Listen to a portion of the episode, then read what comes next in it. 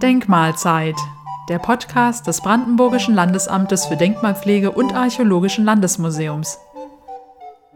Herzlich willkommen zur Denkmalzeit. In unserer heutigen Folge dreht sich alles um das Thema Gartendenkmalpflege. Ich spreche dazu mit Thorsten Volkmann. Er ist Referatsleiter Gartendenkmalpflege im BLDAM. Herr Volkmann, was ist denn ein Gartendenkmal? Vorab und ganz allgemein dazu, Gärten sind meist Orte der Entspannung und Freude und Gartendenkmale sollten dies mehrheitlich auch sein und bleiben. Ein Gartendenkmal ist ein historisches Zeugnis der Garten- und Landschaftskultur, an dem, so es in unserem Gesetz verankert ist, wegen seiner Denkmalbedeutung ein öffentliches Erhaltungsinteresse besteht. Die jeweilige Denkmalbedeutung wird durch geschichtliche, künstlerische, wissenschaftliche, städtebauliche, technische oder volkskundliche Gründe definiert. Das Spektrum von Gartendenkmalen umfasst dabei unter anderem Parks und Gärten, vom traditionellen Bauerngarten bis zum Schlosspark, sowie Stadtplätze, Grünzüge, Friedhöfe, Freiflächen im Zusammenhang mit historischen Bauten und historische Kulturlandschaften. Und woraus setzen sich diese Gärten zusammen? Zu den Gestaltungsmitteln gehören neben den Pflanzen in Form von Bäumen und Sträuchern, Blumen, Stauden, Bodendeckern, Wiesen und Rasenflächen auch das Relief, Gewässer, Architekturen und andere Bauwerke wie Treppen, Brücken, Mauern und Zäune, bildkünstlerische Ausstattungen wie Skulpturen und Plastiken, Mobiliar sowie die Wege, welche den Nutzer bzw. den Besucher als sprichwörtlich stumme Führer durch die vielfältig gestalteten Räume eines Gartens geleiten. Die Art der Anordnung dieser Ausstattungselemente und Gartenräume sowie ein möglicher ikonografischer Gehalt, der sich meist im Zusammenhang mit der künstlerischen Ausstattung der Gärten oder den Parkarchitekturen erschließt, sind jeweils spezifisch für die verschiedenen Zeitphasen und Stilrichtungen der Gärten. Sie geben Auskunft über das jeweils herrschende Naturverständnis in ihrer Entstehungszeit. Wir alle kennen zum Beispiel den Unterschied in der Gestaltung und in der Wirkung auf den Besucher zwischen einem Barockgarten und einem Landschaftsgarten. Wie viele Gartendenkmale gibt es denn im Land Brandenburg? Diese Frage ist nicht leicht zu beantworten. Viele eingetragene Denkmale setzen sich zum Beispiel aus Gebäuden und zugehörigen gestalteten Freiflächen zusammen. Wir haben etwa bei 1300 Positionen in der Denkmalliste gärtnerische Anteile dabei, die vom Schlosspark Sanssouci bis zum schlichten Vorgarten in einer Siedlung der 20er Jahre reichen. Wo befindet sich das älteste Gartendenkmal im Land Brandenburg und welches ist das jüngste? Das genau zu ermitteln wäre ein eigenes kleines Forschungsprojekt. Sehr alte Gartenstrukturen haben wir beispielsweise im Kloster Lenin gegründet, 1180. Hier existiert innerhalb der mittelalterlichen Mauerbefestigung als ein letztes Zeugnis einer ursprünglichen Gartennutzung der Rest eines Fischteiches.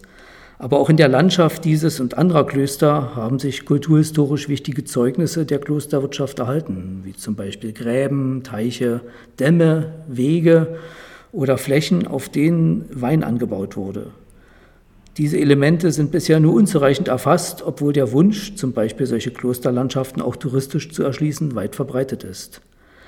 Die jüngsten Gartendenkmale sind Freiflächengestaltungen aus der DDR der 1970er und 80er Jahre. Erst kürzlich entdeckt wurden kleine öffentliche Grünanlagen mit künstlerisch-skulpturalen Ausstattungen in Wohngebieten von Frankfurt-Oder, die noch auf einen möglichen Denkmalwert überprüft werden müssen. Im Gegensatz zu Baudenkmalen sind Garten- und Grünanlagen ja lebendige Denkmale. Welche besonderen Herausforderungen ergeben sich denn daraus? Die Hauptgestaltungsmittel der Gartendenkmale sind in den allermeisten Fällen die Pflanzen, also von Natur aus sich mehr oder weniger stark verändernde Objekte. In vielen Fällen ist diese Veränderung gewollt und ein Teil der gärtnerischen Gestaltung. Ich denke hier zum Beispiel an Blumenbeete mit einer saisonalen Bepflanzung. Aber auch Sträucher und Bäume verändern sich im Laufe der Jahreszeiten und in ihrem Lebenszyklus. Diese Veränderlichkeit innerhalb eines Gartendenkmals muss berücksichtigt werden bei der Definition der Denkmalsubstanz und den sich daraus ableitenden Maßnahmen. Ich denke hier in erster Linie an eine kontinuierliche und fachgerechte Pflege und bei Notwendigkeit eine entsprechende Ersatzpflanzung. Was sind die Aufgaben der Gartendenkmalpflege im BLDRM? Wir erforschen den Bestand an historischen Gärten und Kulturlandschaften im Land. extrahieren die denkmalwerten Objekte und erstellen entsprechende Fachgutachten. Auf deren Grundlage werden dann die Objekte in die Denkmalliste eingetragen. Wir wirken mit an der Verbreitung der gewonnenen Erkenntnisse, erstellen also zum Beispiel entsprechende Beiträge in der Reihe der Denkmaltopographien oder informieren darüber in Vorträgen oder ganz aktuell auch in Podcasts. Neben der Inventarisation ist die Betreuung des Bestandes an Gartendenkmalen eine Hauptaufgabe. In diesem Zusammenhang beraten und unterstützen wir die Eigentümer und Behörden. Wir erstellen zum Beispiel entsprechende Fachgutachten zu geplanten Maßnahmen in Gärten und deren Umgebung. Diesbezüglich wirken wir auch an der Erstellung entsprechender Standards zur gartendenkmalpflegerischen Methodik mit. So wurde erst Anfang dieses Jahres eine bundesweit wirksame Handreichung zur Erarbeitung gartendenkmalpflegerischer Zielplanungen veröffentlicht. Eine weitere Aufgabe besteht in der Dokumentation des Bestandes und der Veränderungen in den Gartendenkmalen. Unsere praktischen Erfahrungen und wissenschaftlichen Erkenntnisse reichen wir an verschiedenen Universitäten und Hochschulen in Gastvorlesungen oder bei der Betreuung von studentischen Praktika oder Abschlussarbeiten weiter. Ja, Sie erwähnten schon, in historischen Gärten befinden sich oft auch bauliche Denkmale wie Pavillons, Lauben oder Tempel. Damit kommt es sicher auch oft zu Überschneidungen zwischen der Bau- und der Gartendenkmalpflege. Wie sieht die Zusammenarbeit aus, beziehungsweise wie werden die Zuständigkeiten geregelt? Ja, die genaue Abgrenzung zwischen der praktischen Bau- und Gartendenkmalpflege regelt ein gemeinsam abgestimmtes internes Papier. Allgemein gilt, dass der jeweils hauptsächlich betroffene Bau- oder Gartendenkmalpfleger den Vorgang federführend bearbeitet und die andere Seite entsprechend beteiligt. Das funktioniert seit Jahrzehnten eigentlich sehr gut. Wie sieht der Arbeitsalltag eines Gartendenkmalpflegers bzw. einer Gartendenkmalpflegerin aus? So vielfältig wie unsere Arbeitsaufgaben. In den Gartendenkmalen vor Ort, überall im Land, erfassen oder dokumentieren wir den wertvollen Bestand, diskutieren geplante Maßnahmen oder kontrollieren diese. Das Arbeiten vor Ort in den Denkmalen ist ganz wichtig. Die Erstellung von entsprechenden Gutachten erfolgt dann im Landesamt oder auch mal noch nach der Dienstreise zu Hause.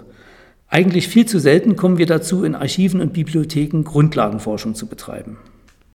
Welche Rolle spielt die Beratung der Eigentümerinnen und Eigentümer? Gerade die Beratung der Eigentümer ist im Hinblick auf eine nachhaltige Denkmalpflege eine ganz wichtige Aufgabe, die zeitaufwendig und deshalb leider mit dem stark reduzierten Personal im Referat nur noch ungenügend zu leisten ist. Und das vor dem Hintergrund, dass das Wissen um das Wesen von Gartenkultur und Gartenkunst und die Fähigkeit, historische Gärten zu lesen und zu verstehen, heute eher selten in der Bevölkerung vorhanden ist. Aus eigener Erfahrung weiß ich, nimmt man sich die Zeit und erklärt einem Garteneigentümer das Wesen eines Gartens und seine Wirkung, kann man in nicht wenigen Fällen kleine Wunder hervorrufen, also neue, nachhaltige Freunde der Gartenkultur gewinnen, die kurz vorher noch glaubten, ihren Garten zum Beispiel sukzessive in Bauland umwandeln zu können. Welchen Einfluss hat der Klimawandel auf die Gartendenkmale? Die Auswirkungen des Klimawandels stellen uns vor ganz neue und auch stetig zunehmende Probleme. Betroffen davon sind neben der Vegetation auch die Gewässer und die Parkwege mit ihren sogenannten wassergebundenen Wegedecken.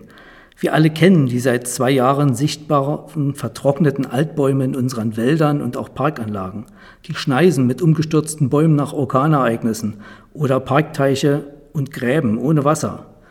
Daneben drohen den noch wassergeprägten historischen Gärten auch Gefahren, unabhängig vom Klima, durch die massive Wiederansiedlung von Bibern, die ganz eigene Vorstellungen von Landschaftsgestaltung haben und ohne Genehmigung Bäume in Gartendenkmalen fällen. Gibt es darüber hinaus Themen, die die Gartendenkmalpflege momentan besonders beschäftigen? Die Energiewende lässt ganz aktuell verstärkt überall im Land neue Windkraftanlagen, zum Teil schon 250 Meter hoch, entstehen. Deren Raumwirkung ist enorm. Es ist leider bei den Antragstellern, aber auch in der Politik und Verwaltung noch nicht immer selbstverständlich, dass hierbei schon im Antragsverfahren auch die Belange der Gartenkunst und Denkmalpflege entsprechend berücksichtigt werden, so wie das beispielsweise im Naturschutz der Fall ist. Wir kämpfen darum.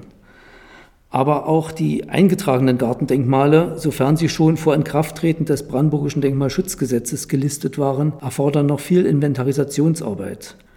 Schon erwähnt hatte ich die bisher nur unzureichend erfassten und auch geschützten historischen Kulturlandschaften, zum Beispiel an den Klöstern. Das ist auch eine wichtige Baustelle. Hier brauchen wir die Partnerschaft und Unterstützung mit dem Landschaftsschutz und vor allem auch der regionalen Bevölkerung. Deren intensive Einbeziehung, das zeigen Beispiele aus anderen Bundesländern, schafft Akzeptanz und die daraus resultierende Nachhaltigkeit. Ja, vielen Dank, Thorsten Volkmann, für diese interessanten Einblicke. Und wir freuen uns, liebe Hörerinnen und Hörer, wenn Sie demnächst wieder einschalten in der Denkmalzeit.